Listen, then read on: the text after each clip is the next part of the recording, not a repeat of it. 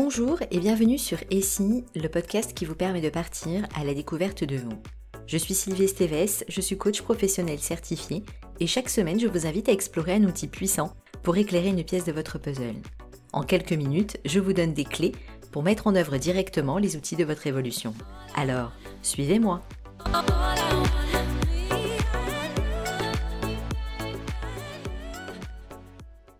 Aujourd'hui, je souhaite partager avec vous une conviction que j'ai acquise il y a quelques années, qui est que tout est juste. Je pourrais aussi dire que tout est aligné, tout arrive au bon moment, et inversement, quand une chose ne se réalise pas, c'est que ce n'est peut-être pas le bon moment, ou bien ce n'est pas ce dont j'ai réellement besoin.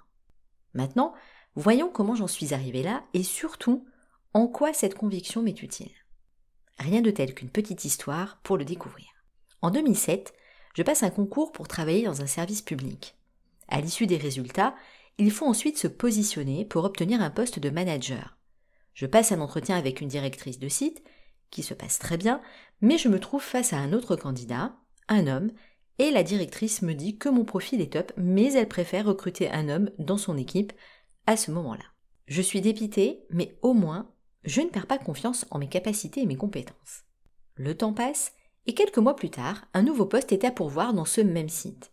Je rencontre à nouveau la directrice, qui me signifie explicitement sa volonté de travailler avec moi et de me recruter. Elle m'explique qu'a priori, elle pourra faire valider son choix lors de la commission de validation des mouvements professionnels, sauf à ce qu'on lui impose un autre candidat pour des raisons de priorité de mobilité.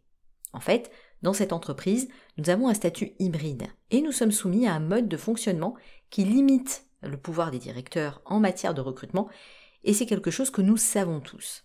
Cependant, je suis très confiante, d'autant qu'elle me recontacte une semaine avant la date de la commission pour me réitérer son choix de m'intégrer dans son équipe.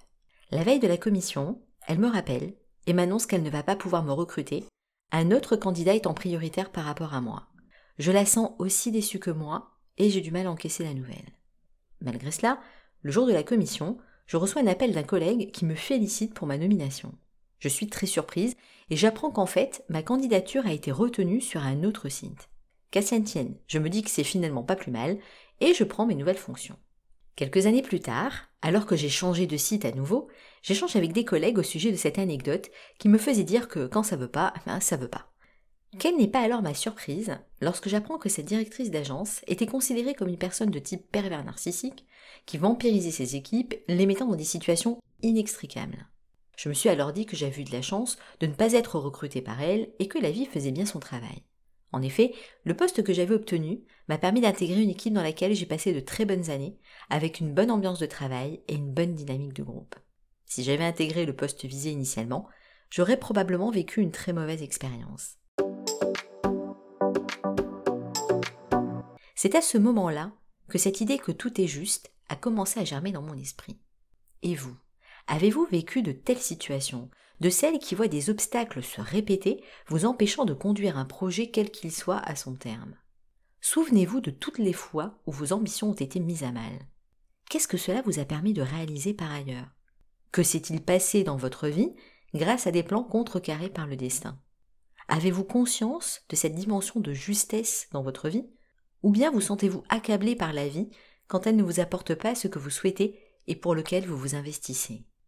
En y réfléchissant bien, aujourd'hui, quand les choses manquent de fluidité pour se mettre en place, je vais assez rapidement me poser les questions suivantes. Et si ce n'était pas la bonne chose à faire? Qu'est-ce que cela vient me dire par rapport à cette situation? Quelles sont les autres options possibles dans ma situation qui semblent entraver? Est-ce une question de timing? Et si oui, qu'a-t-il lieu d'assouplir? Est-ce le bon projet? Que pourrais-je modifier ou faire évoluer pour voir ce qui se passe? Bien que j'ai évoqué principalement la dimension des actions qui peinent à se réaliser, il y a aussi tous les événements qui nous tombent dessus et qui viennent contrecarrer nos plans, notre quotidien, sans que l'on se pose plus de questions.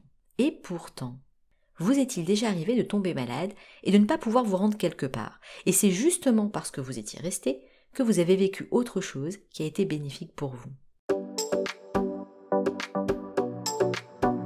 Cela nous amène à envisager les conséquences dans une dimension bien plus large et bien plus vaste que ce qui est immédiatement perceptible et conscientisable. Cela revient à dire que chaque événement aura probablement des conséquences au-delà de ce que l'on envisage au moment où on le vit.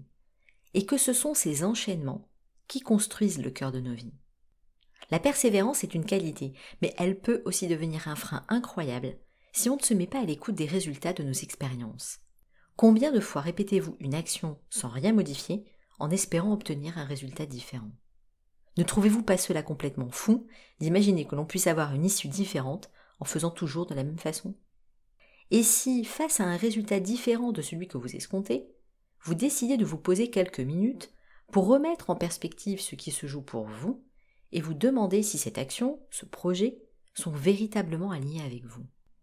Il est possible de faire un pas de côté dans chaque situation de la vie. Il est possible de se demander et si tout cela avait une intention qui m'échappe maintenant, que puis-je décider d'en faire? Choisissez une situation de votre vie actuelle et dites-vous à voix haute, puisque tout est juste, qu'est-ce que cette situation vient m'apprendre et que puis-je en retirer? Notez ce qui émerge. Cela vous permettra de capter ce qui bien souvent vous échappe et représente un matériau puissant pour conscientiser votre évolution. C'est en étant conscient de ce qui se passe pour vous tout au long de votre parcours que vous pouvez donner une dimension plus large à votre vie et à vos choix. Tout est juste.